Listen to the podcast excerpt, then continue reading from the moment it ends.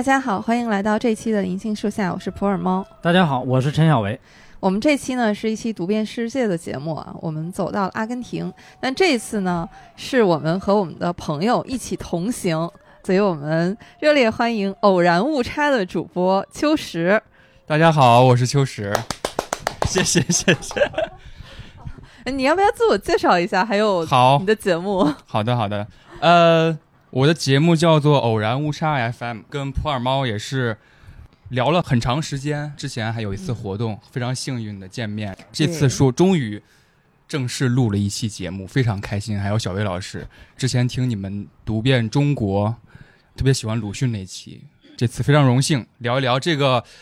呃，我都不知道该怎么说了。斗胆可以说是我的偶像吧，偶像，偶像，偶像，偶像，我们共同的偶像。是的，是的。对，那当然就是博尔赫斯。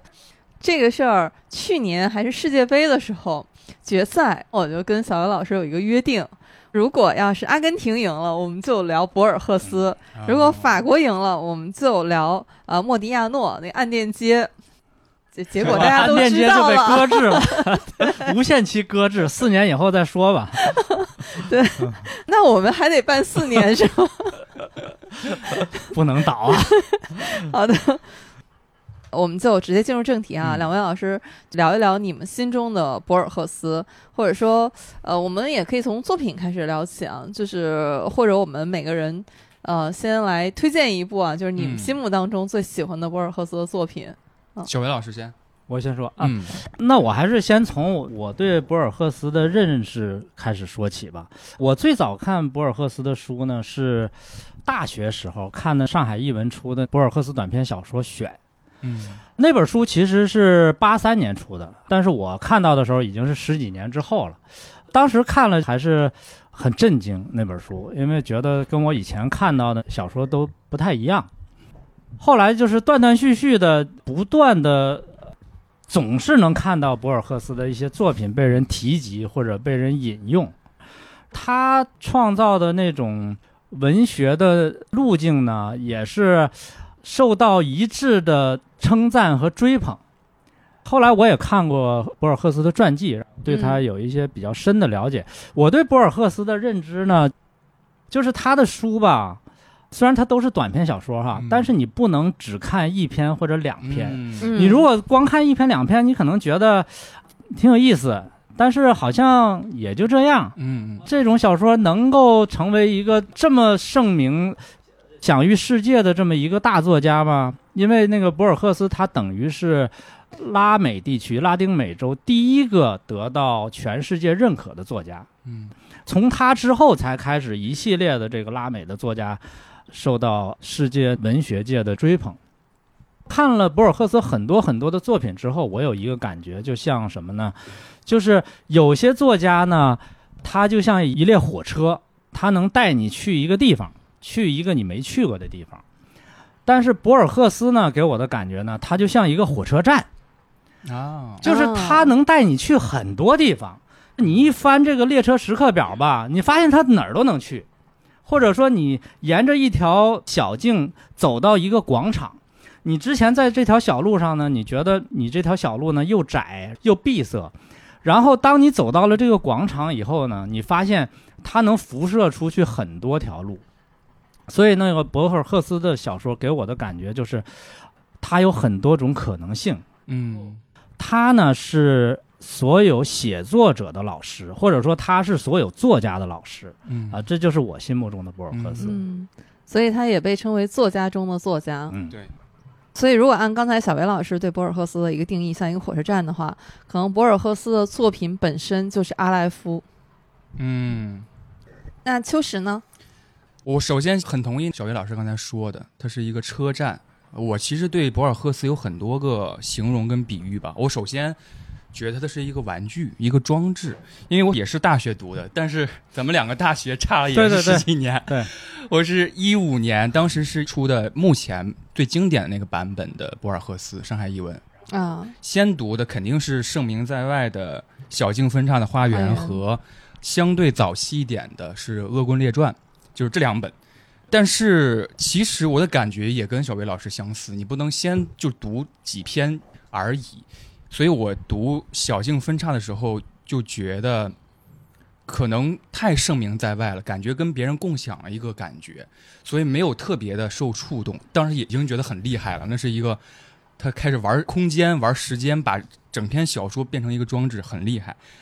我要推荐一本的话，或者是印象最深的，确实是阿莱夫，就是刚才普尔猫说的阿莱夫。我当时记得特别清楚，是大二的时候，一个下午，我躺在宿舍的上铺，下午三四点钟的那个光景，有舍友在打游戏，有舍友在看电影，戴着耳机，然后我就读阿莱夫。刚开始读阿莱夫的时候，没有特别的感觉，因为他在好像在写一个爱情小说，就是他开始写去拜访一个。他心上人那个女士，我读着读着，突然我就坐起来了，我就腰背就挺直了，因为他开始写无限了。对我来说是特别恐怖的一件事儿。他的那个无限，我愿意形容博尔赫斯写作的手法是一种潜水式的，就是他你一下子你要沉浸进去，你甚至就忘了呼吸，然后你看的东西特别复杂，特别多。阿莱夫也是，阿莱夫其实就是无限的宇宙的一个意思嘛。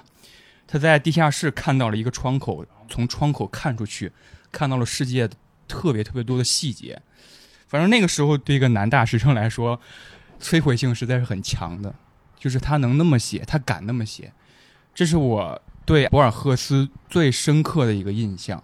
后来可能到了一定理解博尔赫斯的能力了，我又重读了一遍《小径分叉的花园》。觉得很厉害，跟第一遍读来完全不一样的感受。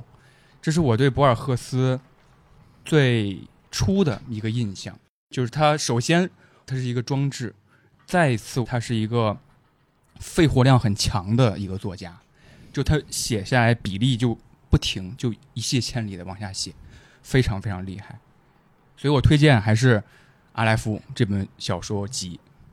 那可能我想到了一本书。和秋实说的阿莱夫有一些共通之处，就是《沙之书》，嗯，也是一本写无限的书。对，开始看起来的时候觉得很奇幻，嗯，就一本书好像永远都看不完，而且就是你看过的再翻的话就没有了。对对对，就是特别有沙画的这个感觉，有无限多的页数。对，但是你看到后来其实是会觉得有恐惧感的。嗯，他就说这种无限对人的占领。就是你会被它吸进去，像一个黑洞一样，所以最后他不得不把这本书做了一个处理，就把它搁置在一个，等于是封藏在一个图书馆里面。对，他说，想藏一片树叶，最好的就是把它放回树林嘛。哎，这个是推理小说里面经常用的手法。对，在这个《沙之书》里面，他最后就是说。当他把它放到那个图书馆里面，他甚至之后都不愿意再去经过那个图书馆所在的街道。对，就这种给人的震慑。最近我也读了博尔赫斯的《谈话录》，就是西川老师翻译的那一本。博尔赫斯自己也是说，他觉得自己写的最好的短篇小说集就是《沙之书》。他的理由是说，在这本书里面。他没有一个词儿，它会限制或者妨碍读者。就是说，这些小说呢，它的叙事都是很简朴的。就我确实有这个感觉，因为我拿它和阿莱夫做对比的话，就同样都是写这种包罗万象的这种无限空间。但是你看阿莱夫里面的那个描写就要繁复的多。嗯，确实，沙之书它是非常凝练的笔触。就是刚才我们都觉得。博尔赫斯的作品其实是非常的丰富、集大成的，但实际上他没有写过一篇长篇小说。嗯，就他每一个短篇都给我的感觉是，啊，这个完全应该是一个长篇的体量啊，就里面的信息量、它的密度，而且是有无限延展的这个空间呢。除了像我们刚才说的这些，都是比较带有预言性质的。对，博尔赫斯对我来说，他更像一个预言家。嗯。就是每次我想到他的形象，我就觉得他特别像一位巫师。普尔猫刚才说的，他的很多小说实际上是具备长篇小说的体量。我就想起钱钟书说的，就是他当然说的不是博尔赫斯啊，他就说有些作品就像奶粉一样，一勺奶粉能冲出来一大碗牛奶。博尔赫斯的作品很多都是这样的，这个就跟博尔赫斯他的文学观有关。这博赫斯青年的时候跟着他爸爸，因为他爸爸也是患失明症，到欧洲治病，他就跟他爸爸呢在日内瓦，包括西班牙都住过一段时间。他在那边受到了一些文学的熏陶，然后又回到阿根廷的时候，他在阿根廷搞了一个文学上的极端主义运动。当时纠集一帮文学青年，他们经常在一起活动，然后发布了一个宣言。这个特别让我想起那个波拉尼奥的那个《荒野侦探》里边，他们那个本能现实主义小组，嗯嗯就是那种那种性质。他们这个极端主义的一个主要的诉求呢，就是他们反对那种冗长的小说，还有啰嗦的诗歌。他们认为这浪费时间，所以博尔赫斯的文学观一贯都是如此。嗯，所以博尔赫斯他是不喜欢俄罗斯文学的。对，他说《战争与和平》那里边的人物他都不喜欢，包括托尔斯泰的中短篇小说，他说也没啥意思。陀思妥耶夫斯基更是，他说有两本书他认为不堪一读，其中一本就是《卡拉马佐夫兄弟 》，包括普鲁斯特，他觉得普鲁斯特很乏味，所以他对俄式的那种大段的心理描写，他都不喜欢。这也就是说，他为什么后来会选择这样的一条文学创作的这种路径。对，这样说我非常同意，因为在之前的那个谈话录里边，博尔赫斯还谈到，他说对现在的作家的描写语言非常的反感，大家用方法论代替了方法这个词，用主题思想代替了主题这个词，就是你语义变得泛滥了。方法论其实就是方法嘛，你为什么要用方法论这个词呢？他说过这么一句话。其实刚才小维老师谈到那个组织啊，我觉得有点像他的一个短篇小说，叫做《代表大会》。代表大会读起来也非常有意思。它是怎么说呢？就是某一个时间段，在他青年的时候，在某一个城市，一帮人聚集起来，成为一个代表大会。那个代表大会宗旨就是，我们这几个人代表了世界上所有的国家。然后比如说小维老师，您可以代表中国。然后后来这个小组之后慢慢变得有点复杂了。这个复杂就是陷入到了一个柏拉图的一个哲学问题，就是一个人是一个数据包，或者一个物体是一个数据包，你可以无限右键下去。比如说这个奶茶，右键它是一个杯子，再右键杯子又是什么材质？所以小维老师，您既可以代表中国，也可以代表男人，也可以代表戴眼镜的人，也可以代表一个早上十点坐在酒楼的一个人。所以它越来越泛滥。泛滥的最后一个结果就是这个小组后来就灭亡了，没有走到最后。博尔赫斯在那个小说最后一段写的很美，很伤感。他说，即使这个小组没有走到最后，但是我们都怀揣着一个希望，我们这个希望是我们想要扮演全宇宙。后来，这个小组结束了，我们这些人就四散在了世界各地，然后把这个曾经存在过这么一个大会的秘密，也隐藏在自己心底了。甚至最后一句话写着：“我在某某年的某个国家，我遇到了小薇老师，我们假装互相没有见到过彼此。”我觉得可能他是先建立起来一个很复杂的环境和氛围，最后他归属到的一个结论就是复杂，可能不是最后能够保留下来的一个东西，最后还要化繁为简，变成最后我们都知道当时的情绪，都知道当时的那种感觉就够了。我觉得这是可能是一个化繁为简的一个隐喻吧。还有博尔赫斯的作品，为什么我也特别认同刚才两位老师说的，就是他绝对不能你只读一两篇，就是他的名篇，嗯甚至说就这一两篇名篇，你也要放在他的那个小说集里面嗯去来完整的去欣赏。还有就是它的各个集子之间的关系，因为它嗯。这个时间有先后，其实最好也是按它的年谱来读啊，因为我们知道他整个人生的经历，包括后来的失明，他的失明呢对他的创作也是有很大影响的，所以这些在他不同人生的阶段，你会发现都会映射到他的作品里面去。但还有一点呢，就是因为我在最早接触博尔赫斯的时候，也没有想过说去系统的这么去读它，嗯所以就有一种就是像坐过山车一样的感觉。比如开始的时候，跟秋实一样啊，肯定是先看名篇嘛，嗯 花园啊、阿莱夫啊这种啊，你就会觉得他的这个写法就是有那种。很奇幻的这种色彩在里面的。就这个阶段的作品，让我，我只是说从感觉上有一点读《一千零一夜》的感觉。啊是因为他深受影响。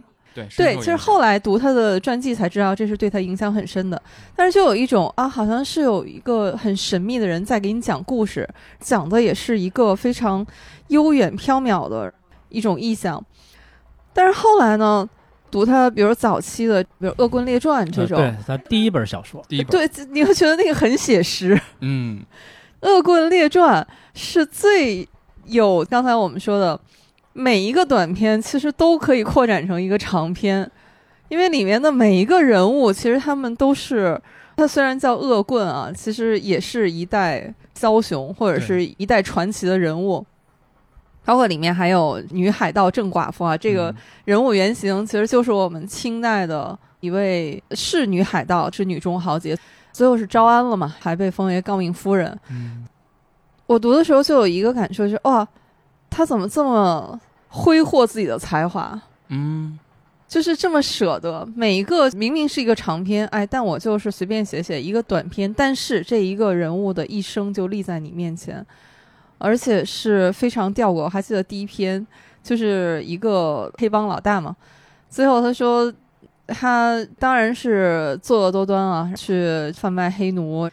最后还去还没有解放的黑奴州发动人家叛乱，其实是为了自己的私欲，没有成功。但是他说最后这个人呢，并没有死于就是我们想象当中那种比较壮烈的嗯 场面，说最后就是病死在医院里。对我也很喜欢《恶棍列传》这个集子。当然，第一次读的时候有点失望，觉得博尔赫斯都说他是一个幻术大师，但是这个集子好像写的有点太小说了，传统概念上的小说。但是我其实非常喜欢里面有一篇叫做《冒名者》。冒名者那篇，简单来说就是一个英国屠夫的儿子是个粗人，他有一个男仆，他们其实很穷了，但是突然有看到一个报纸上刊登了一个信息，就是一个英国贵妇的儿子死在了战场上。贵妇可能精神有点太过悲伤，一直在发寻人启事找他的儿子，他一直认为他儿子没死。那个黑奴给他提了一个想法，说你不如去当他的儿子。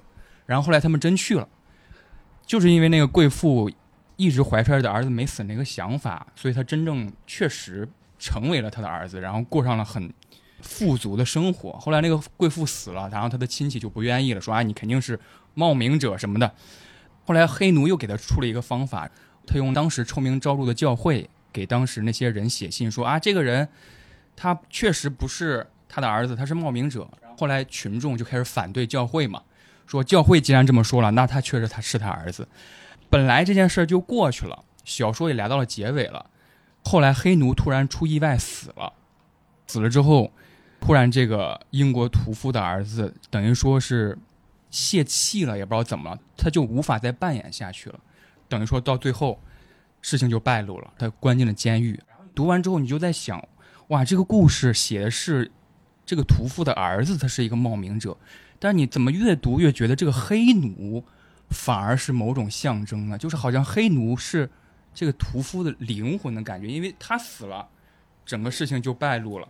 好像冒名者不是在说表面意义上的冒名者的感觉，然后冒名者这个用法其实挺妙的，因为写完这篇小说的十年后吧，江户川乱步写的那个《帕诺拉马岛奇谭》，那篇的也是他的最开始的一个情节，就是一个富豪在一个孤岛上死了，然后另外一个很穷困的人觉得长得很像他，他说：“那我去扮演他，没死，我从坟墓里爬出来了。”然后那么一篇小说，我觉得哇，还挺奇妙的。我们之后可以谈一谈博尔赫斯对侦探小说什么的也很喜爱。我想知道小维老师，《恶棍列传》这个我也是特别喜欢。嗯其实那个博尔赫斯每一个小说集我都很喜欢啊，因为他是有不同的那种气质。《恶棍列传》我印象特别深的呢，一个是后来我看过科恩兄弟拍过一个电影，叫什么巴斯特什么什么什么的歌谣谣，记不住哎后面这个什么什么的歌谣，就是讲六个西部故事。对，我当时看完那个电影，我就说这不是《恶棍列传》吗？就是这种感觉。《恶棍列传》里边，我印象最深的一篇呢是蒙面染工那一篇，嗯，就是蒙面染工梅尔夫的哈基姆，觉得他那个故事结构太完美了，特别想按照他那个故事的结构写一个故事。嗯，就是一个人，一个很平凡的人，突然消失了，然后很多年之后他回来了，成了一个身上具有某种超能力的人。嗯他说他蒙着面，因为谁看到他的眼睛就会变瞎，他就展示了很多神迹，就变成大众的偶像，就成为大家的王。但是最后呢，在一次战斗中，他的这个就败露了。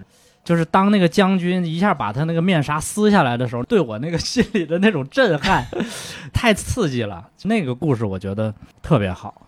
刚才秋实说到了那个冒名者，嗯我也想到一篇推理小说，结构也是差不多的，也是这种冒名顶替的。但是你就会发现，类型文学和这种真正意义上的经典文学它的差别。这个悬疑小说呢，它的矛盾点能揪住你的地方呢，就是他这个人有没有败露。嗯。其实整个就围绕这一个点，然后再去不停的升级，就是每次都是哎，可能要被对，揭穿，了，又怎么化解了？其实逻辑是比较简单的，但是你看，在博尔赫斯同样是写一个冒名者，刚才秋实说的，他其实里面有这种灵魂之间的，嗯，是，我觉得其实某种意义上是一种灵魂上的交换，而且他最后并不是着眼于说这个人能不能一直就冒名下去，甚至最后他会败露。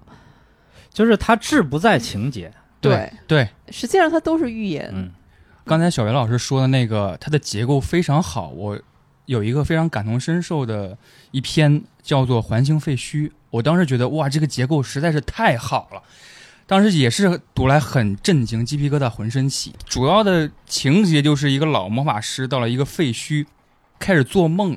梦里边，他慢慢构建起来一个人，这个人就是他的儿子嘛。他养育了，等于说在梦中养育了一个儿子，然后赋予他了火，这个火相当于他的灵魂。后来这个儿子就从梦里走了出来，之后的故事就是他慢慢把他当成了真的儿子来养。后来发现这个废墟又燃起了熊熊大火之后，那个儿子在那个火中，他其实不会被烧伤，也就证明他是一个幻影，他不是一个实体，就是我们现在存在这种人。等于说这个故事到这儿，一个预言性质的东西已经出来了，但是在最后故事结尾那个结构，他会写那个老法师其实，在那个熊熊燃烧的大火中，他突然发现自己也不会被烧伤，也就预言了他其实也是另外一个人的梦，他其实也是另外一个人的幻影。那个废墟是一个环形的，好像这整个小说的前进的逻辑也是一个环形的。读完之后你会想很久，这是我觉得结构上面我非常同意小魏老师说的这一点。就是说的这个，就是博尔赫斯的作品里边有一种倾向，就是说他认为现实和虚构是同一的，是一回事儿。嗯他小的时候，他说他爸给他讲过一个故事，他爸说，比如说我们现在回忆我们早上吃早饭时候的情景，我们回忆到的呢是当时真正的情景。但是如果我们今天晚上又来回忆早上吃饭的情景呢？实际上，我们回忆的是我们现在回忆早上吃饭时候的情景。他说，你每次的回忆，实际上你回忆到的是你上一次回忆的东西。所以呢，就像一层一层垒起来的硬币一样，这个就很像顾颉刚说的那个层垒造成的历史。所以在他的笔下，虚构和现实是一回事儿。我印象比较深的有一篇，好像是叫《另一个人》，啊，对，他在波士顿哈德逊河上桥上一座长椅上，结果碰到了年轻的他，另一个博尔赫啊，斯，另一个博尔赫斯，呃但是一开始那个人就不相信他是自己，嗯虽然他们俩长得很像，然后他就说了一些很多细节。后来年轻的博尔赫斯问了他一句，他说：“这个事儿太蹊跷了，那你怎么解释我会不记得这个事儿呢？”博尔赫斯最后的意思是说，其实老年的博尔赫斯，我是在清醒的状态下跟这个年轻的我相见的，但是这个时候年轻的那个我呢，他是在梦里。嗯，但是你可能从年轻的那个我来看来呢，可能是他自己清醒的，那个老年博尔赫斯是在梦里，他是这么解释的。所以在他看来，就是所谓的现实和虚构是一体的，是互相连通的。另一个人，我特别喜欢这一篇。博尔赫斯其实，在很多场合里边都说他和博尔赫斯怎么怎么样，对，然后说我一直在写作，其实是就是要逃跑博尔赫斯的写作手法。我觉得这点非常妙。另一个人是怎么回事？前一段时间我不是出去玩了吗？当时北京雨灾，我就滞留在了曼谷的机场。当时我去。曼谷玩的时候，我就随便想拿一本书，然后我就拿了博尔赫斯的那本书。第一篇是另一个人嘛，其实已经读了好几遍了，但是当时是滞留在机场，晚上十二点多钟，各国的人都在我面前走来走去，很多很多个人。然后我读另一个人，又突然有另外一个感觉，就是说，哎，现在机场是一个很具有博尔赫斯意象的一个东西，它聚集了世界上各个国家各地的人。那我现在在这儿读这篇小说，是不是在某个角落里有另外一个李修石在干什么事儿啊？当时感觉特别深刻。说到这个想法，其实我觉得很重要的一篇小说是《吉诃德》那篇，我觉得非常非常点明博尔赫斯他的创作的一个创作母题吧，可以说。吉诃德那篇特别有意思，我读第一遍的时候没感觉有什么。它的主要故事情节就是讲活在二十世纪的有一个作家，他毕生写的文章都是评论文章，就好像我们现在豆瓣写一个笔记和一个短评一样，他写的都是那些东西。但是他写了一篇长篇小说，从未被人发表，但是被可以说是我吧，就是博尔赫斯看见了。这个长篇小说叫做《吉诃德》。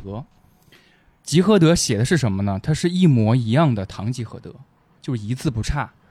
但是博尔赫斯就写为什么《吉诃德》这本小说要比塞万提斯版本的《堂吉诃德》高出了几个维度？就他对吉诃德赞赏有加，但是对堂吉诃德比较批判，甚至在那篇小说的最后还列了两段，一段是吉诃德的，一段是堂吉诃德的，其实字是一模一样的，但他说。吉诃德这段字怎么怎么好，堂吉诃德这段字怎么怎么差？第一遍读觉得不理解，然后第二遍读我大致能明白他是什么意思了。因为博尔赫斯总说名声是最摧毁一个作家的。他说在塞万提斯那个时代，你写的这本小说被一遍一遍的赞颂，等于说是拥有名声，你这个小说就变了，你这个小说。你要表达的就不是这个东西了，但是恰恰在二十世纪，一个没有任何名声的小作家，你写的这些东西恰巧是真诚的，是优美的，有点诡辩啊。但是我觉得很妙，他可能是博尔赫斯自己有一个身处阿根廷，他远离英美当时文学中心的一点点小的，算是嫉妒吗？我也不知道。总之，他把一个。称赞或者是赞颂都放给了一个籍籍无名的小作家身上，然后这个小作家写出了一模一样的东西，但好像某种程度上又不一样。我觉得可能表达的是他一个写作长久以来的一个心情吧，就是我究竟能不能写出一个当代的好的被人称颂的作品？博尔赫斯刚才确实说的这些，在他身上。有一些是一以贯之的，嗯，他自己就是说，他有三个基本的噩梦，其实也是他一直写作的一些母题，就是迷宫，嗯，镜子，还有写作，在他的作品里面大量充斥的都是这样的意象，或者说他营造的这样的一种场域，还有就是他对自己，他又是一个极度谦虚的作家。他经常会表示说，他的作品不值得。他有一句名言，就是“天堂就是图书馆的样子”。但是呢，他觉得好的图书馆里面不能有一本他自己的书。甚至采访者都会直接点出来说：“哎，你太谦虚了。”他也承认。但是他对欧美呢，不管是文字里面还是访谈里面，他又处处表达，尤其是对英国，嗯，非常向往。非常喜欢，他的血统里面其实是有英国的血统在里面的。对，因为他的祖母是英国人。对，但是后来他在阿根廷，然后我们又知道历史上这两个国家还曾经发生过战争，他一直是生活在这样的一种矛盾里面。包括他对美国也很喜欢，他说纽约就是世界上最好的城市。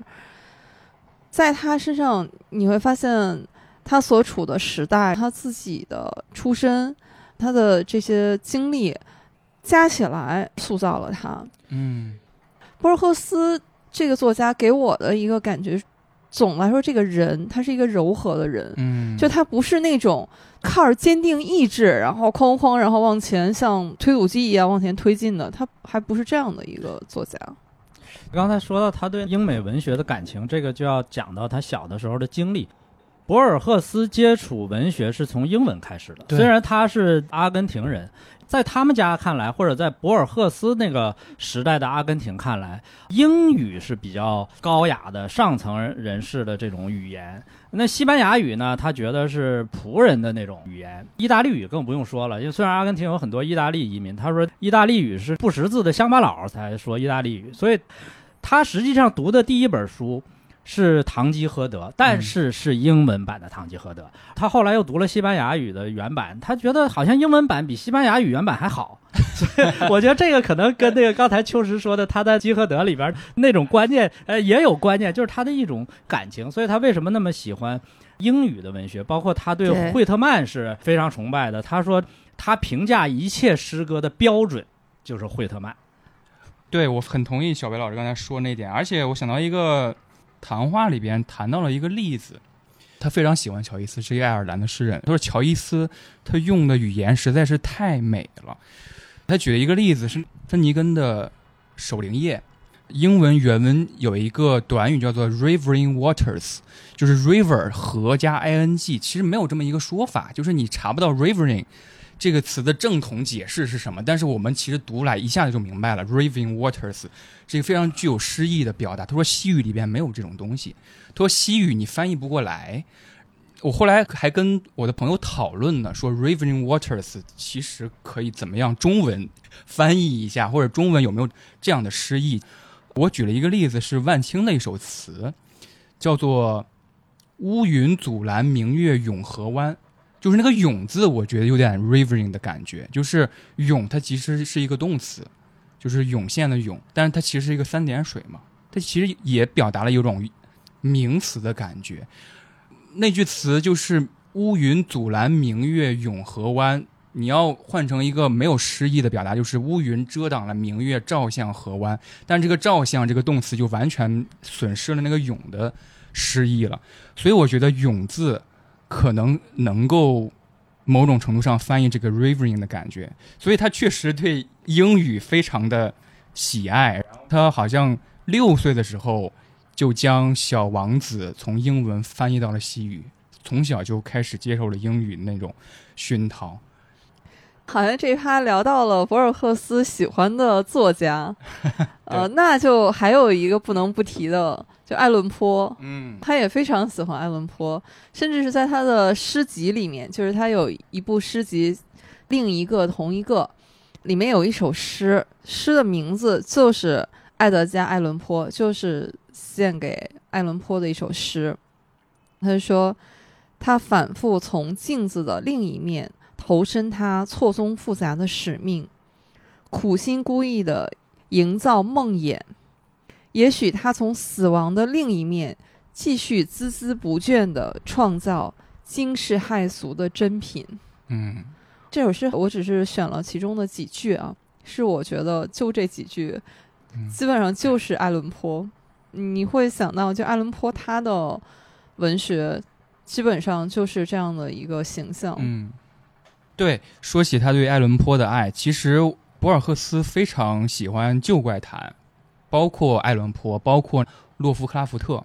他有一篇短篇是献给洛夫克拉福特的，《事由未了》。这个短片的最后是这个主角上到了一个陌生房间的梯子，通向了一个房间，然后他在那个房间里看到了一个 U 字形的床和一个 V 字形的镜子，那当时就。非常恐惧，因为他想到了一个朋友跟他提起过的一个怪物，叫做两头蛇，他就觉得不应该在这儿待下去了，他要走了，不应该惊醒这的主人。他下到那个楼梯往下下的时候，他突然听到了一阵脚步声，然后这个故事就结束了，就是停在了他听到了一阵脚步声这儿，就非常有旧怪谈的感觉，就是突然结束，然后你就开始想哇会发生什么。这好希区柯克呀！对，就是那种感觉。大家都知道，博尔赫斯非常喜欢侦探小说，博尔赫斯也非常承认。他说：“你看，这种小说就是爱伦坡发明的，嗯，就他创造了侦探小说。对于博尔赫斯来说，他是非常强调读者的，因为他说：‘你说我是一个作家，但其实我首先是一个好的读者。’所以他对爱伦坡的评价就是说。”他创造了一个相当奇特的人群，就是侦探小说的读者啊。那我们也是侦探小说的读者，所以他说我们也是被爱伦坡所创造的。而且他对爱伦坡的评价，他说这是一位璀璨的梦想家，悲哀的梦想家，悲剧性的梦想家。嗯，所以我除了喜欢读博尔赫斯的作品。谈话录就是他的访谈，我也特别推荐，尤其是西川老师的翻译，因为西川老师本身是诗人嘛。就是你会发现博尔赫斯他就是在访谈的时候，就是他说话就是一种诗的语言。谈到西川老师这一点，西川老师有博尔赫斯亲笔签名的一本书。然后 羡慕一下。当时我看那个视频的时候特别搞笑，因为余华坐在旁边，他说啊，我有一个博尔赫斯亲笔签名的一本书，是他的学生给我的。那个学生说，博尔赫斯曾经梦到过一个遥远的东方人会拥有我的什么碎片还是什么的之类的。然后西川老师就觉得他被神启了，就是应该是我来拥有这个亲笔签名。余华说，我有一个就是要跟他换，要跟他换，对，挺有意思的。总之，确实那一代作家，就是我们国内的作家，受博尔赫斯影响太多太深了。对，你刚才说这个博尔赫斯的碎片在西川那里，我就想到博尔赫斯那个布罗迪报告里边有一篇遭遇，其实讲两个人就是打架，但是他那篇的意思呢，就是那两个人打架呢，用的兵器呢是在主人的陈列柜里边已经沉睡了百年了，这两个兵器呢。原来分别属于两个刀客的，那这两个刀客呢，一直想较量，直到他们死也没有找到机会较量。百年之后呢，到现在这两个原来互不相识的人，在一次聚会上，就因为一些小的口角，就分别抄起了这两个兵器，就开始决斗。啊，博尔赫斯的意思呢，就是说，其实这两个人本来是不想斗的，是这两个兵器想打啊。他是说，对，万物有灵，他是借人之手行事，嗯，这个特别神，我觉得他这个角度太奇妙了。对，小薇老师说这个，我其实刚才一直在回想您刚才提到他父亲给他说的那个故事嘛，就是说，当我们在回忆某件事的时候，是处在现在去回忆，所以加码了一点。其实稍微抽象一点，博尔赫斯表达过一个意思。一个算是名言吧，就是说失意终将胜利嘛。他其实可能一生都在规避对于失意的覆盖，或者是对失意的曲解。他在谈话录里边，我也很喜欢他的谈话录。他的谈话录里边表达过一个观点，就是说，当我们在写一个故事，或者是当我们进行一个谈话的时候，别人就是后人，他的形容是未来的观众，或者是幻想中的观众。当时他们在看我们的谈话，在看我们的小说的时候，已经不一样了。举个例子，我们现在在谈博尔赫斯，坐在一个空调房，坐在一个酒楼，跟他当时创作的时候，他调动起来的那个记忆肯定是完全不一样的。所以他就说，他要捍卫最开始的那个诗意。所以我觉得这点还挺受用的嘛，让我觉得。刚才小袁老师说的这一点呢，让我想起我对博尔赫斯另外一个印象，就是他其实深受东方文化的影响，就包括刚才您说的这种万物有灵，是因为他们这些器物里面的灵性，这个非常东方啊。嗯，非常东方，对。包括我们刚才一直没有聊到，他可能最负盛名的小径分叉的花园。嗯。其实这篇里面是有非常浓厚的我们的中国元素在里面的，包括这个花园其实就是一个中国的花园。博尔赫斯他说他有一种感觉，他觉得他一直身在中国，嗯。他也知道他是永远搞不懂中文的哈，但是他会去读那些我们中国的文学那些翻译作品，嗯。比如说《《红楼梦》，嗯。对，他读的是什么英文版啊、德文版啊这些啊，对他喜欢德国。嗯嗯嗯对他编过一本幻想文学选集，里边就收了那个老庄的作品，还有曹雪芹。嗯对他甚至觉得说《红楼梦》这部书就像它的书名一样好，我觉得一定是因为里面有梦。小径分叉主人公叫于准嘛，于准，他其实就是有点 callback 回到了刚才普尔猫说的那个，他对于侦探小说的热爱。嗯，小径分叉的花园就是披着侦探小说外衣的一个有自己表达的一个小说，因为你可以简单来说，就是一个中国的间谍，他通过杀一个人，他同名同姓来禀报给他的国家，就是说杀这个人名字的这个城市要被进攻了，所以这是一个侦探小说的一个皮。其实他对于推理和侦探小说的推崇，还确实挺有意思的，因为他表达过。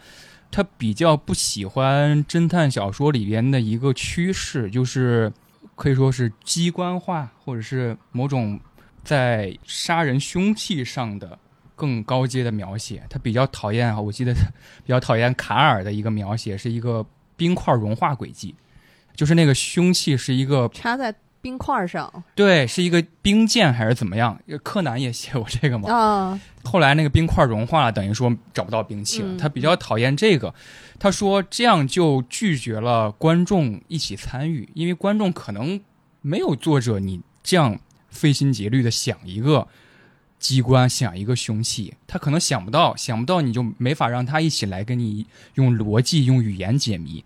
他说侦探小说写得好的话，应该是一个心理小说，而不是一个奇技淫巧的小说。我觉得这个他的观点还挺原教旨主义的。小径分岔的花园是博尔赫斯的小说里面可能最有悬疑推理这种嗯味道的一篇小说啊，整个不管是故事的框架还是里面的逻辑，但是实际上他这本小说还是一本写无限的。嗯小径分岔的花园其实就是这样的一个意象。但是他在这个花园里面呢，他又写到了一种他自己也非常推崇的，就是口头文学，这种父子口授啊、代代相传啊，就是那种说书人的，包括他听到的这个故事，其实也是一种口口相传的故事。这个是在他后来，尤其是到后来他失明以后，他基本上就是在口述了。嗯，不管是小说还是他的诗歌，而且他甚至认为，如果一部作品你不能用口头的方式去表达出来的话，那它其实不是真正意义上的文学，嗯因为这个才是回溯到文学最初的样态。最初人类没有文字，他甚至认为说很多东西就是被词典给毁了，嗯就应该是能够。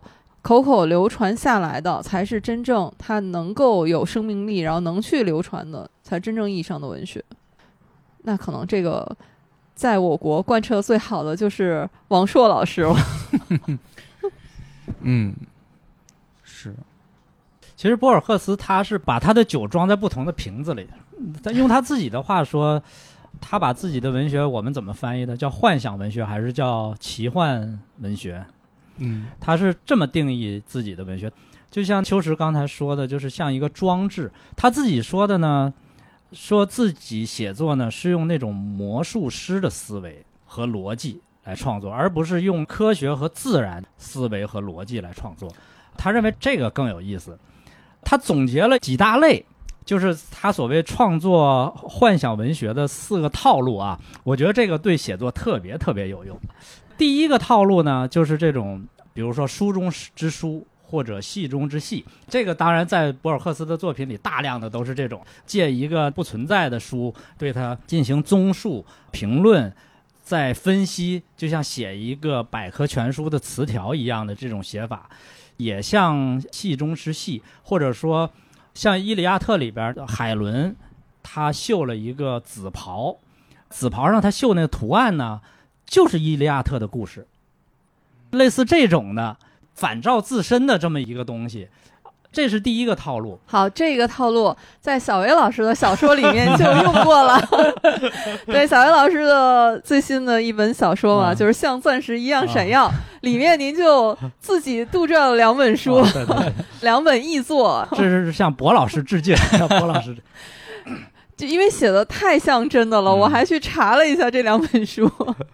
他第二个套路呢，就是这种现实与梦的混淆，就是我刚才举的那个另一个人这篇小说的例子。当然，还有一篇小说很神奇的，就是那个《秘密的奇迹》。嗯，《秘密的奇迹》是讲一个捷克的剧作家被纳粹给逮捕了，第二天就要枪毙他。可是，在行刑前的一天晚上呢，他就觉得他还有一部诗句没有写完，他觉得很遗憾，他就祈求上帝能给他一年的时间把这个诗句写完。然后他就睡着了，睡着了，在梦里呢，他就来到了一个图书馆。那个图书管理员就问他想要什么，他说我想见上帝。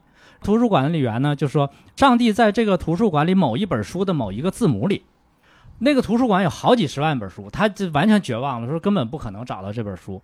结果呢，这时候有一个人来还书，还了一本印度地图集。他翻开那本书，正好看到了那个字母，上帝就在那儿。上帝出现了，上帝说：“我答应你这个要求。”然后他就醒了。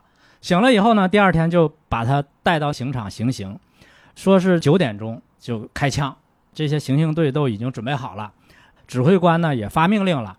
这个时候呢，天上开始下雨了。他说那个他也在流汗。这个时候时间突然停滞了。嗯，上帝呢就把这一年的时间压缩到这一个一分钟给他了，然后他就在这个脑海中就开始创作这个诗句，把这个诗句写完了。写完了以后，一年的时间到了，就是他心里的时间跟现实中的时间发生了一种重叠。这个时候，他看了看表，是九点零二。这个时候枪响了，他的汗水继续往下流，雨也继续流下来，蜜蜂在地上的影子也开始动了，就是这种现实和梦互相映照。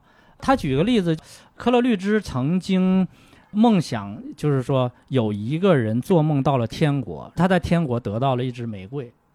当他醒来的时候，他发现这个玫瑰就在他手里。这个就是现实跟梦互相映照，这是他说第二个。第三个呢，就是时间旅行。时间旅行当然这就很多了，就是我们比较熟悉的祖父悖论。嗯霍金书里还呃说过这个，怎么证明这个时空旅行是不可能的？如果时空旅行可能的话，你就回到过去，你把你的祖父杀死嗯啊，你祖父死了就没有你了，你没有你了，你就不能回到过去，就形成了一个悖论。博尔赫斯的小说里这种东西也是特别多的，跟他小的时候他爸老给他讲那个芝诺的那些悖论有关，就是什么阿基里斯追龟啊，什么飞矢不动啊这些东西。第四个套路就是双重人格。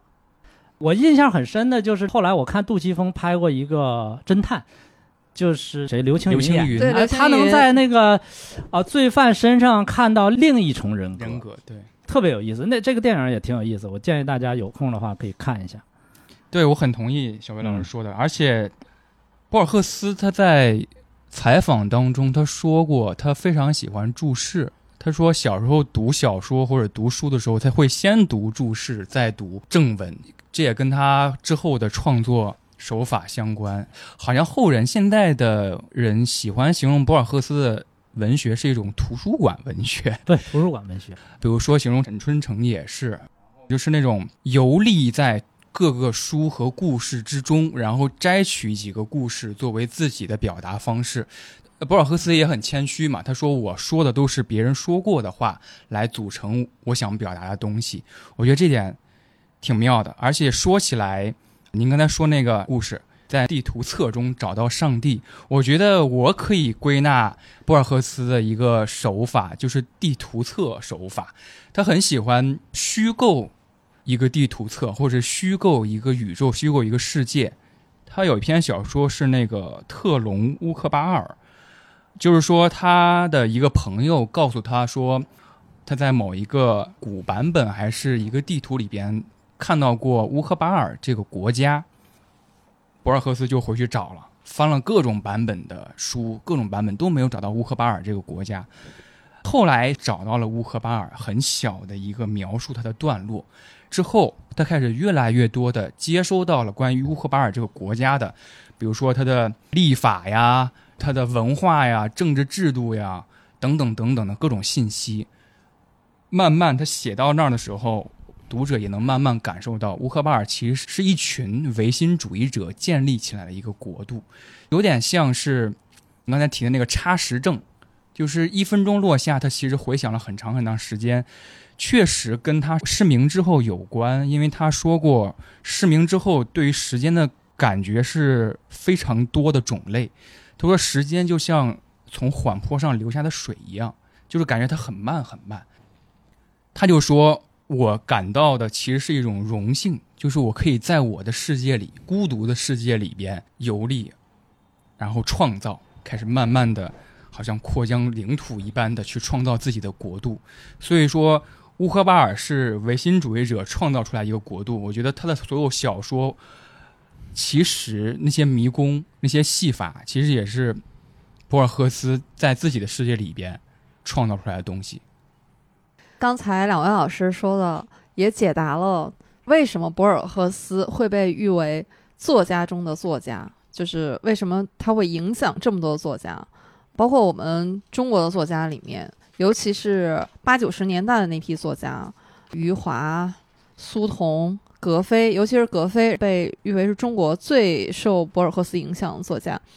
刚才这些方法啊，我们就不叫方法论了，可以可以供有志写作的朋友哈参考。但是如果说博尔赫斯的写作风格，我也用一个比喻来说的话，我觉得他是河流式的写作。嗯，他经常说，他会先把开头和结尾想好，就是这个河流的起点和终点已经是在那里了，但是中间的那就是自由的流淌。嗯，包括这条河流，它是有多高的落差，中间是怎么样的蜿蜒曲折，旁边会经过的是沙漠还是丛林？这些是他在写作的时候，你会觉得有一种非常自由的延展。但是，其实你看他的小说，它都是有结构的，它的起点和终点是明确的，就是他最后一定会流到一个他已经设计好的港口，或者说一个入海口里面去。嗯，对，普尔摩说这点。解答了我一个想法，就是为什么说格非跟他的文风特别特别像，受他影响很深嘛？就是格非有一篇小说叫做那个《褐色鸟群》，当时读来的感觉就是被他那种氤氲出来的那种神秘包裹。其实读了好几遍才大致能够理解他什么意思。其实那个故事就是讲了主人公我在一个很偏僻的郊区一个楼里边开始写作。突然有一个女人来拜访他，那个女人好像叫琪吧，就是棋子的棋，他就开始跟那个女人聊天，讲故事，有点像《一千零一夜》，就晚上跟他讲说，哎呀，以前我在哪儿遇到过什么事儿，在那个故事里边，我遇到的那个女人的丈夫跳河死了，等等等等，就是那些没有头没有尾的，就给那个棋那个女士讲。后来那个女士听完了很多她的故事之后就走了。过了一段时间之后，又有一个奇这个模样的女士来拜访他。这个主人公就说：“哎，你今天又想听什么故事？就是那种老友相见，能跟他打招呼。”那个女士说：“你是谁？不认识他了，也不做停留就走了。”按照普尔摩的那个理论，就是说，这个故事的开头是我在这个白楼写作，故事的结尾是一个陌生女子。来好奇来到我这个白楼看了一下我之后就走了，这是一个头和一个尾，这是一个逻辑，但中间是什么？完全就是他放开了写。其实格非自己说他自己也不理解自己的小说嘛，因为中间的东西实在太神秘曲折了。你到底认不认识这个女的？这个女的到底跟没跟你聊过天？到底你给她讲没讲过这个故事？你可以认为都是虚妄，都是梦。其实主要的故事就是我在这儿写作，有一个女人来拜访我，她不认识我，我也不认识她，然后走了，就是这么一个故事。但是好像中间，也许是这个主人公做了很多很多个梦，然后他误以为梦中的女子是这个陌生的女子。确实是这样的感觉，就是四通八达的小径分叉一般的一个写作就。无限的可能对，就在中间的河流中间的这一段。是的，最近为什么博尔赫斯又会被很多提及？可能也是因为最近陈春成嗯。比较受关注嘛，他的《夜晚的潜水艇》，大家都说这个是特别向博尔赫斯致敬的哈、嗯。一部作品。不光是手法了，甚至是《夜晚的潜水艇》这篇小说，直接它的来源就是博尔赫斯的一篇诗歌，就是收在另一个同一个里面，嗯。致一枚钱币。博尔赫斯在这首诗里面写的就是他从蒙特维迪亚起航的那晚风大浪急，转过塞罗山时，我在最高一层甲板上扔出一枚钱币，寒光一闪，在浊水中淹没。博尔赫斯在这个诗里面就说，在那一刻，在这个地球的历史上就增添了两串不断的平行的、几乎无限的东西，一个是他自己的命运，另外一个就是这个金属圆片嗯，就沉在了这个海洋的水底。那陈春成的夜晚潜水艇，他就是说，哎，博尔赫斯的这枚钱币，那么有无数的探险家、博尔赫斯迷就去寻找这枚钱币，所以由这样的一个开头就引发了那故事的主人公，他就是在梦里面，他会有一艘潜水艇，嗯他坐着这艘潜水艇去到无限的宇宙空间等等，但是后来家里人都觉得他不正常，嗯 他就只好抑制了自己的这个梦想，然后最后成为了一个画家，但实际上最后他的灵感也枯竭了。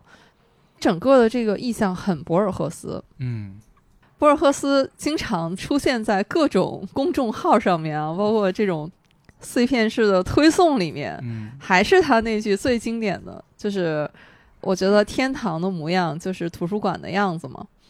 只要我们一说到读书阅读，总是会把博尔赫斯请出来。这个也是因为他后来一直担任国家图书馆的馆长，包括阅读对博尔赫斯非常重要。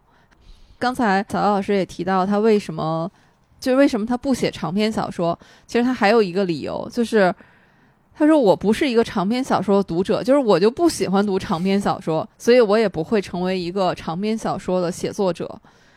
所以阅读这件事情，也可以借鉴一下博尔赫斯的一个特别提倡的方法，就是他劝大家要少读新书，要更多的去重读。对，反正这个博尔赫斯呢，给我们这种不太喜欢苏俄文学、长篇文学的人壮胆了，我觉得。你看博尔赫斯他都不读，呃那我还挺喜欢的。阅读这件事情，我觉得就是各花入各眼。所以，嗯如果你真的就不喜欢，那就不要勉强，也可以不读的。刚才说起来，受博尔赫斯影响的作家，我们说了陈春成，说了格非。如果漫谈的话，我觉得太多了，是实在是很多，甚至他没有明确表示过我受他的影响，但是隐隐约约感觉是受的影响的，包括很多领域。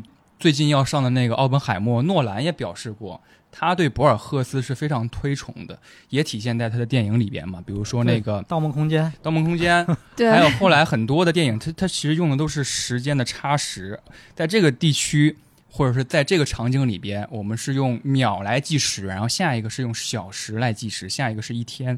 包括博尔赫斯，他其实也是一个诗人嘛。刚才我们谈的很多都是他的小说，他的那写作，他诗写的其实我觉得也很厉害，而且从诗里边也能感觉到受他影响很深的一些作者、一些作家，比如说我觉得木心其实受他影响还挺大的。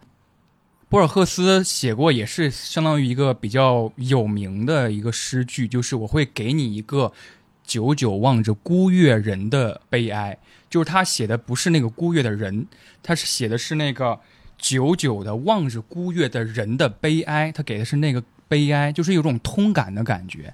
木心当然也写过，好像他什么纪念博尔赫斯什么的，但是我觉得木心他就运用过这种通感的感觉。他写过，比如说我很喜欢的一句是“我纷纷掉落的情欲”，就是那个情欲那个感觉是一个实体的，慢慢往下掉落的感觉。博尔赫斯喜欢用这种辗转腾挪的镜头的感觉，就是我是每一个瞬间，我是你的每一个叹息等等。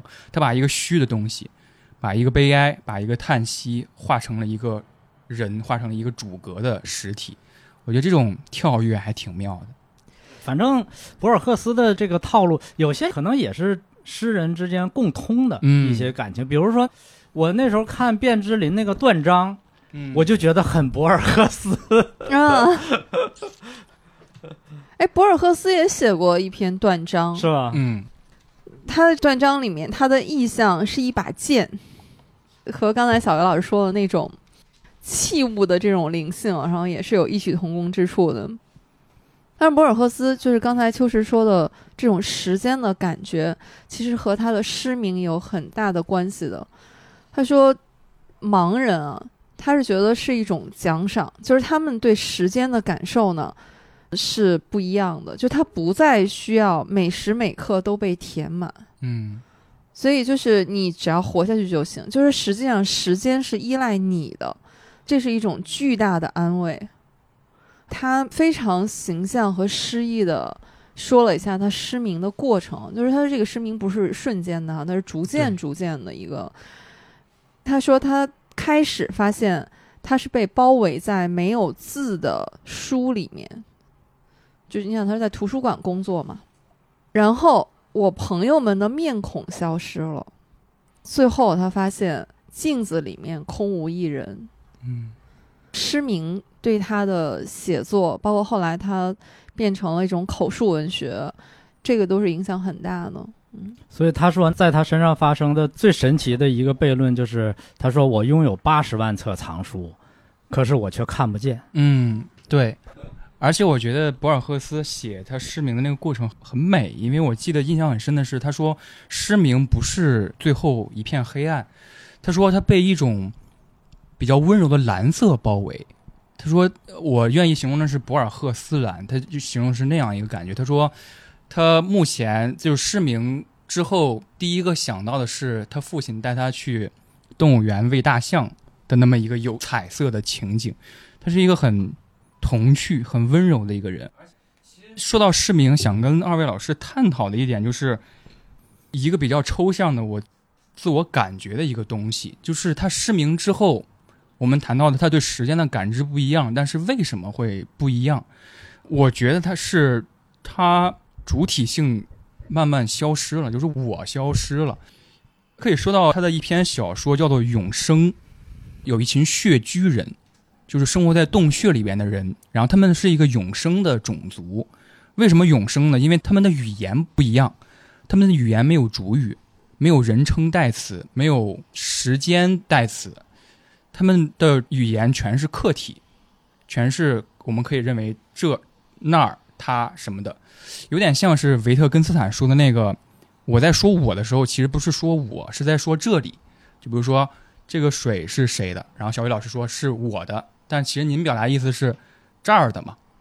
所以我觉得是不是我在博尔赫斯的失明之后的概念里边消失了？所以他觉得时间很缓慢，很缓慢，因为那些穴居人的语言里边没有主体，全是客体，所以他们其实可以无限的生活下去。我的感觉就是我可能也变成了一个无限的客体了。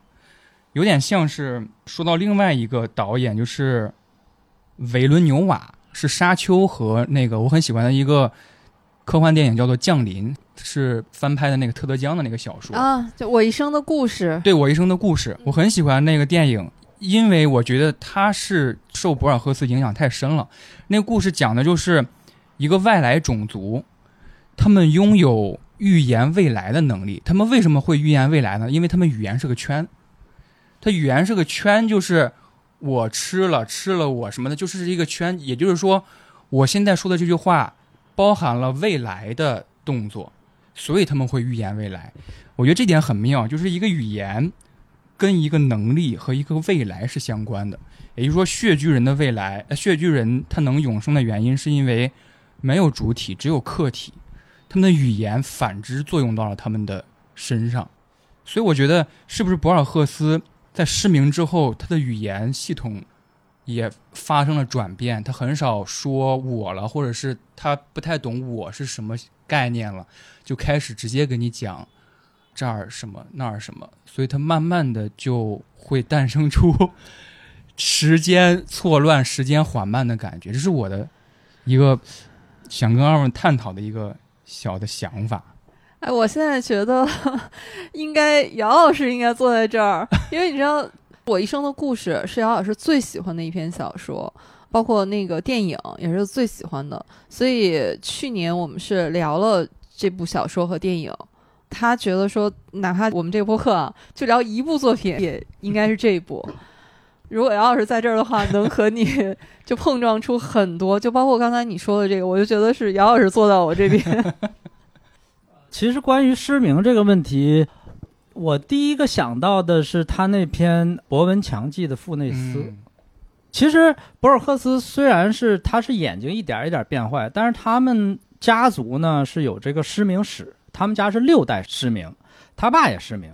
博尔赫斯他从小眼睛就不好嘛，后来做过很多很多次手术，他其实一直是有对自己失明这个心理准备和担忧。所以博文强记的傅内斯那篇呢，虽然他说是对失眠的一种隐喻，嗯因为博尔赫斯自己也失眠，就睡不着觉，晚上睡不着觉。但是在我看来，也是对失明的一种隐喻。呃，傅内斯摔伤了，也不能动了，因为他不能动了以后，他就形成了一种超强的记忆力，就是他不断的回溯往事的各种细节，最后把他脑子都挤爆了，就那种感觉。博尔赫斯失眠，后来又失明，就是这种感觉，因为你不断的在自己的头脑里咀嚼以前的这些东西，他为什么有那么多就是百科全书式的那种幻想？当然，一个是他从小就是读百科全书长大的，比如说他第一次得文学奖以后，他那个奖金就拿来买了一部不列颠百科全书。另外一个就是因为他有太多的时间来构造他这个世界，所以他后来的小说有那么多百科全书式的小说，包括那个什么《沙之书》啊，什么《特隆乌克巴》呀，也包括那个布罗迪报告。嗯他构想的是一个没有开化的人类，他也构想他们的这个制度啊、语言啊、信仰啊什么什么东西。我觉得这可能是他作品形成的一个重要的因素，他的失眠和失明。小姚老师刚才说的这个百科全书式的写作，其实让我想到秋实他们的播客。就偶然误差是一档以名词解释为起点的播客，就是他每次会讨论很多的文化现象。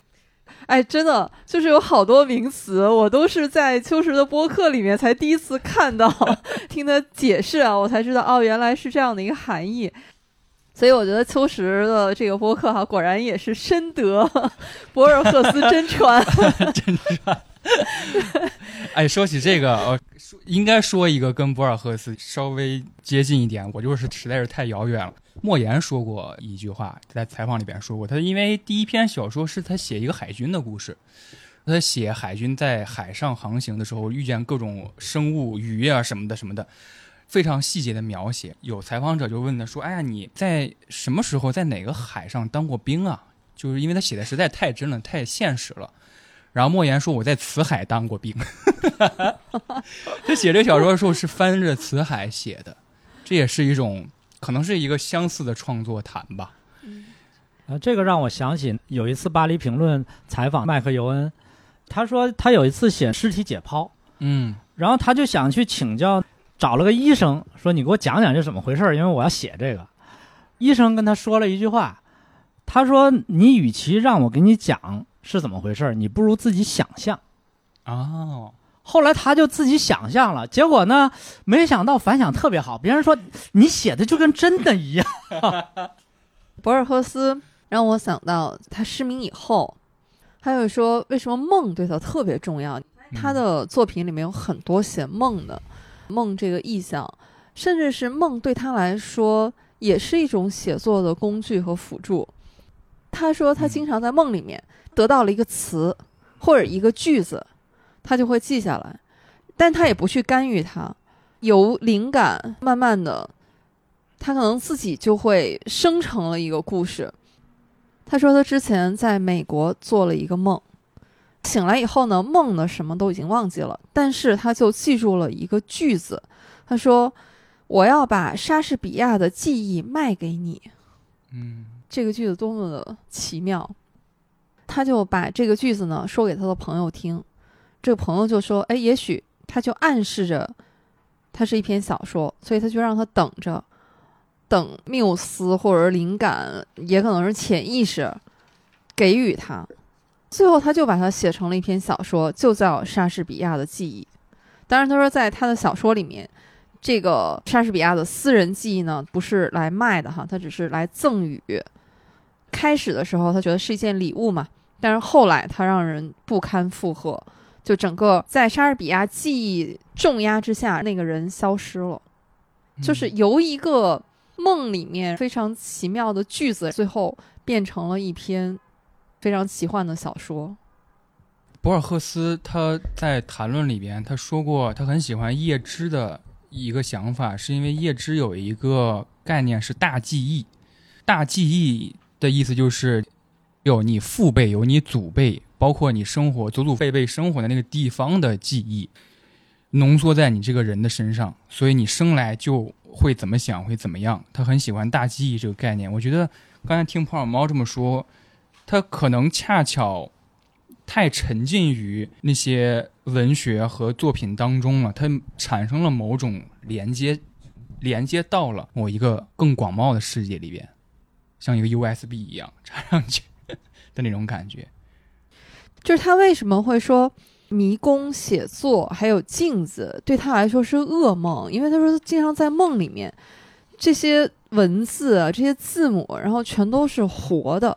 他有的时候这些字母自己就会演变，比如说这个字母字和字之间的行距会变宽，这个字母会生出各种枝枝杈杈来，有各种各样的符号，它们会长大。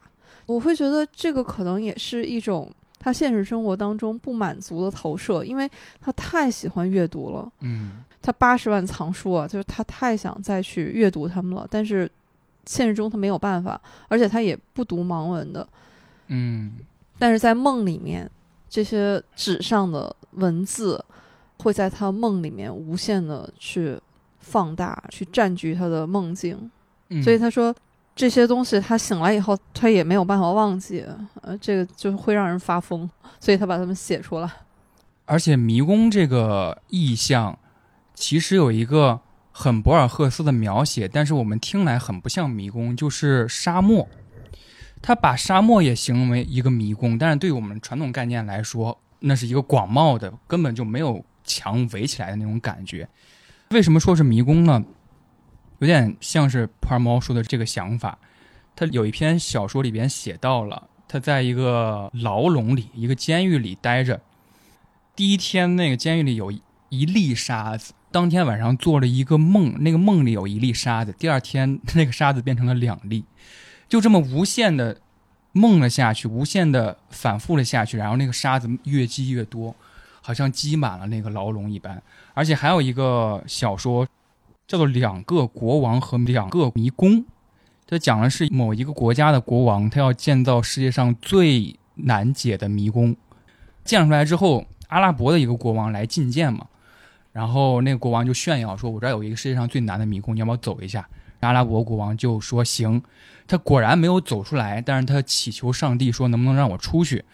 他后来就出去了。那个阿拉伯国王对这个国王说：“我国家也有一个迷宫。”也有一个世界上很厉害的迷宫，你要不要来看一下？他说好。然后阿拉伯那个国王就把他手脚都铐起来了，扔在了沙漠当中，故事就结束了。也是一种迷宫，也是一种走不出去的感觉。刚才就是说到博尔赫斯喜欢叶芝的诗，其实包括有很多诗人的诗啊，他都很喜欢。博尔赫斯呢是说，他的恐惧感其实是对美的恐惧。他觉得这些诗太美了，他说我都不配去读他们。在他写作的时候，每当他面临一张白纸的时候，他也会有恐惧，他会觉得说，就是我算什么呢？就是我居然也能写作。博尔赫斯他真的是一个柔和的人，包括也嗯是一个非常谦虚的人。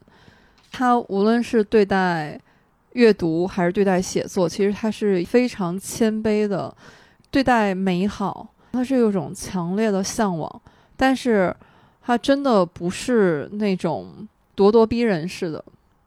他身处阿根廷这样的一个当时非常动荡的时局里面嘛，他说这些都是我搞不懂的，我向往的，我擅长的，其实就是对美的追求。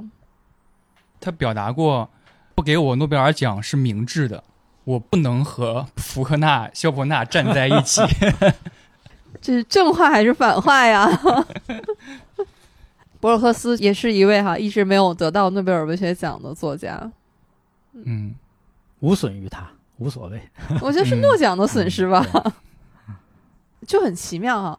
就是有的作家，我们经常会说，哎呀陪跑啊，说谁谁谁诺奖欠他一座奖杯，但是对博尔赫斯我没有这样的感觉。在我心目中，博尔赫斯没得诺奖的原因，因为他是诺奖永恒的评委。就让我有一种好像这些世俗当中的东西距离他很遥远，真的给我感觉像一位上古的巫师和一位嗯修士。反正多少有点觉得博尔赫斯是那种超越世俗生活的，对，是在世俗生活之上的一个不接地气、不食人间烟火的这么一种感觉。嗯，所以说到这个，有点说他不食烟火，其实他确实不是很会描写爱情，而且他在现实生活当中好像爱情也很不顺利，一直独身嘛。包括他写阿莱夫是写现实中的心上人坎特吧，好像叫。总之，那个坎特也把他拒绝了，无情的拒绝了。所以他写男女之间的爱情，一方面很少，另一方面我觉得写的确实有一点局限性。有篇小说叫《第三者》嘛，兄弟俩爱上了一个女人，嗯，是他哥哥跟那个女人成婚的，弟弟一直怀揣着嫉妒，后来就把他那个女的给杀死了。哥哥跟他之前一直有隔阂，就是因为这个女人。后来他弟弟把那个女人杀死之后，他反而跟他这个弟弟重归于好了。他说了一句话，面对着那个女人的尸体，他说：“干活吧，兄弟。”就等于说把他埋了，等于说干活吧，兄弟，是一个我们重回兄弟友谊的那么一句见证。你看这么伟大的作家也有他的局限。对，因为他嗯确实也是，他一直跟他妈生活在一起嘛，而且他妈一直活到九十九岁，你想一直到他七十多岁，都是他妈在照顾他，包括他失明以后。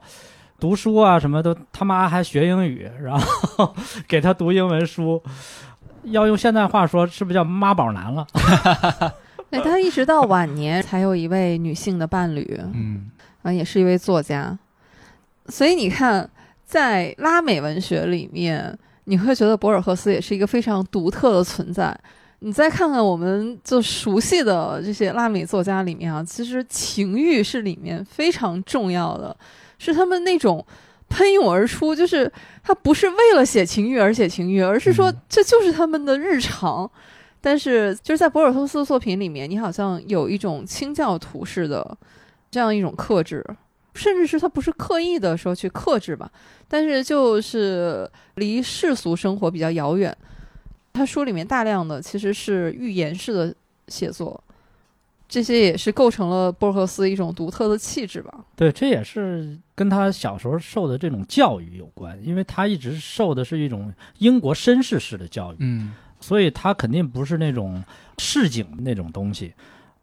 对于他自己的作品，他有一个评价。他在那个，其实，在有一篇作品叫做《赫伯特·奎因作品分析》里边，他借分析赫伯特·奎因的作品，他其实是在讲他的作品。他说：“我的作品是尝试性的，就是美妙之处呢，在他们的新奇和简洁的真诚，而不是在于激情。”所以，他跟拉美作品里边的那种激情式的那个作品离得很远。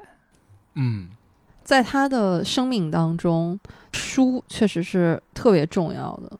他就是说，所有的书啊都应该被当作圣典。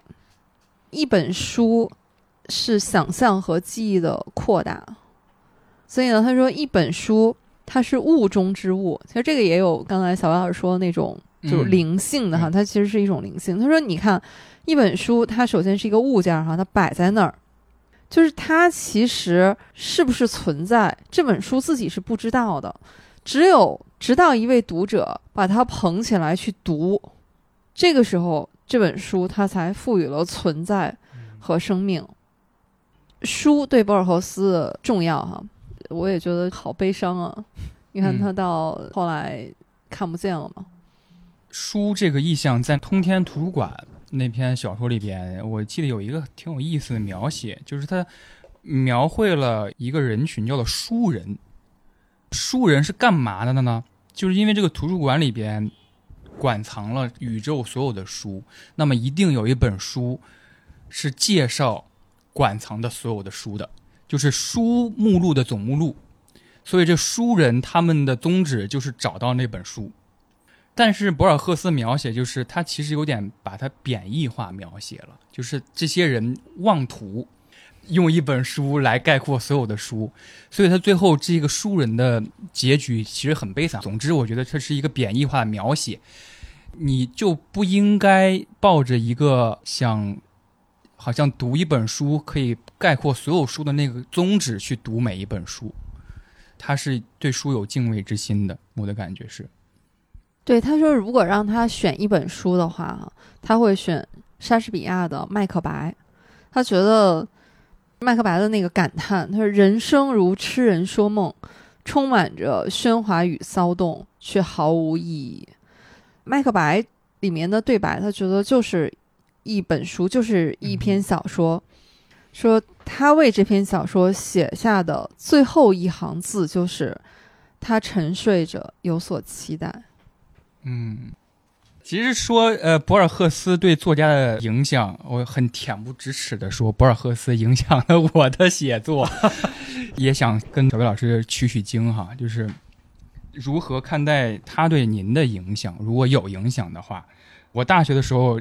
当时写东西嘛，现在读来就感觉受博尔赫斯影响太深了。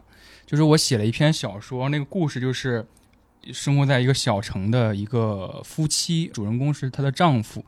她丈夫在过年的时候要开始张罗啊串门啊送礼什么的，他在那个汹涌的语言当中，他生活有点不开心，就是觉得啊开始这样子这个逻辑过下去了吗？然后他突然就想到了，他有一个邻居，他那个邻居说，过年这期间他都没有出门，也没有人来看他，他是干嘛的呢？就突然跟他妻子聊起来这个回事儿。他那个妻子说，要不你去看看他。他就拿着两箱牛奶什么的年货去敲响了他的邻居的门。开门之后，那邻居有点愣嘛，拜年嘛，然后来就把他引进屋里边了。然后他发现屋里边是一个很极简的。设置就是一个床垫铺在地上，他说：“你要不要来看一下我现在最近在干什么？”然后那个邻居跟他说：“他说好呀。”然后他一开书房的门，他被震惊了，他满墙的书、电影什么的。主人公我就说：“你最近在干什么？”他说：“我最近在画地图。”就那个邻居说：“他说很奇妙，有人会画专门画地图吗？挺无聊的。”他说：“不是，我在画和现在世界地图相反的地图。”就是他说什么意思？就是说，我画的地图是跟现在的地图每一处都相反。就是原本在北方的城市，现在在南方；原本，比如说叫上海，现在叫海上。他说他现在已经描绘到二战了，二战还是那些国家，但是跟完全跟历史是相反的。他那个邻居说，我最近描绘的有点快了，我开始描绘超过我们现在这个时间了。他就说跟他开始讲故事，说在我的描绘那个地图里边发生什么什么什么什么事儿，都跟真的一样，但是都是都是虚构的嘛。主人公突然就意识到了，他在说的这个东西其实是一个预言。如果把它相反过来的话，就是我们现在这个世界上的未来。他就有点害怕了，他就走了。他走之前说：“哎，非常感谢你，还很开心能跟你一起聊天。”然后他就问他叫什么名字，然后他的名字叫。石秋里 就是主人公的名字的反面，然后他就走了。我当时其实就是在比较集中读博尔赫斯的期间，我就摘取了他的意象跟描写，又是另一个人，然后又是预言，又是地图册，太有意思了，就是这么一篇小说。好想读啊，在哪能读到？算了算了，对，发给我们。但是现在读来完全是很拙劣的模仿，就是模仿痕迹实在是太重了。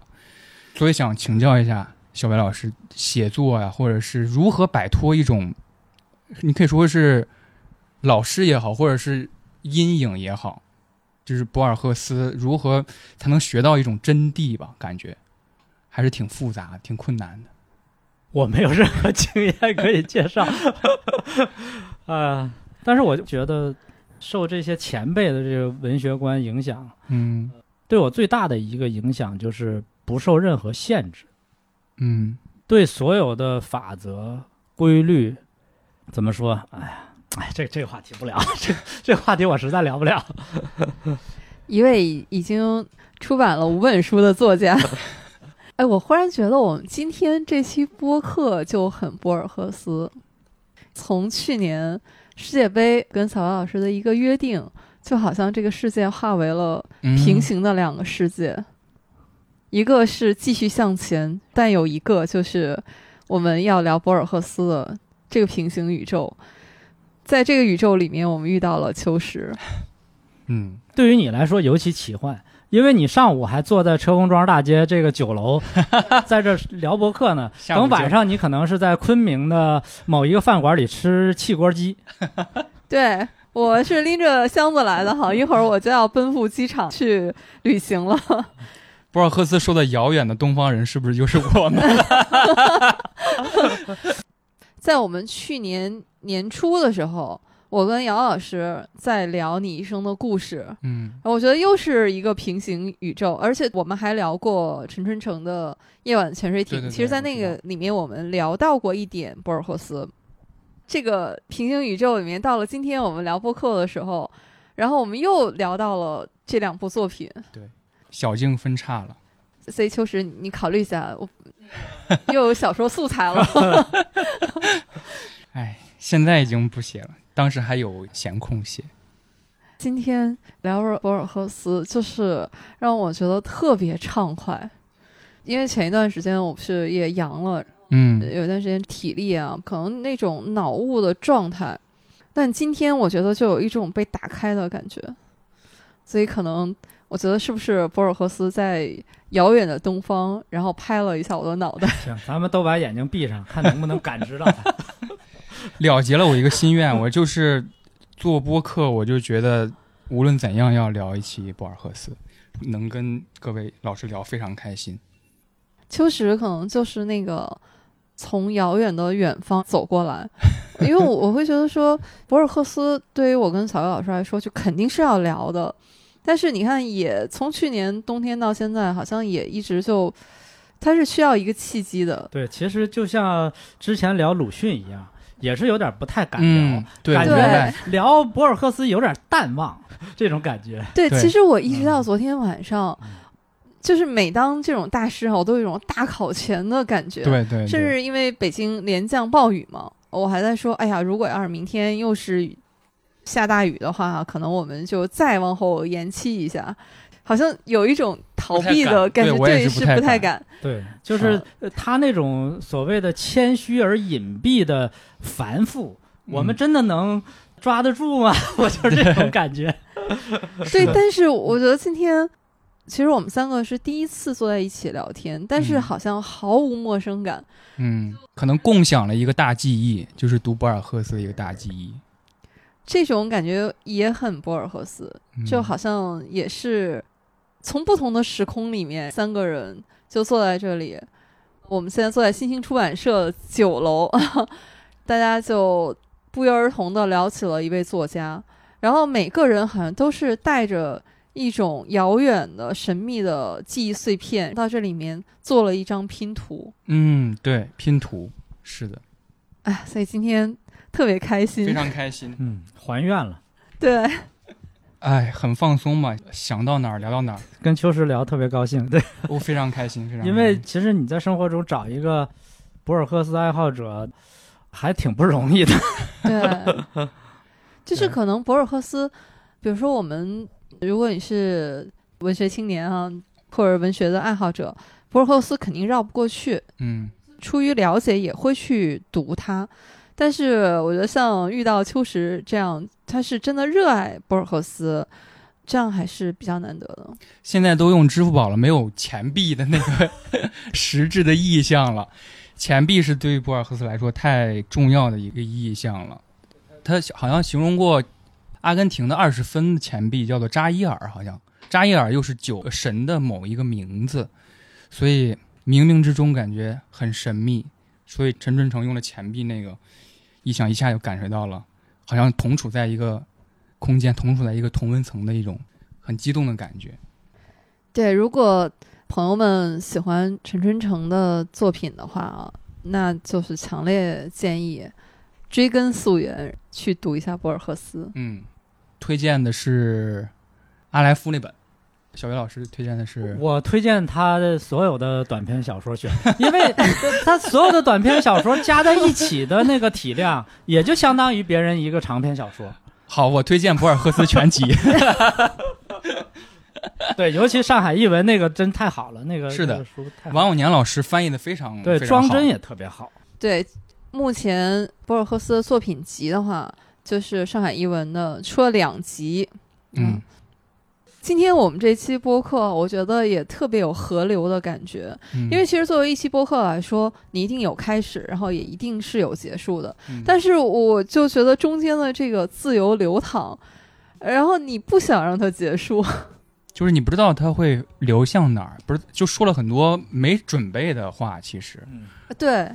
我觉得今天其实我们虽然有一个大纲，但是我们今天中间有很多都是由一个，哎，这个我觉得有点像偶然误差，就是由一个词词开始展开，就非常像小径分叉的花园，就是你不知道它会分叉到哪里去，然后就好像哎，这个又生长出了一片茂密的园林。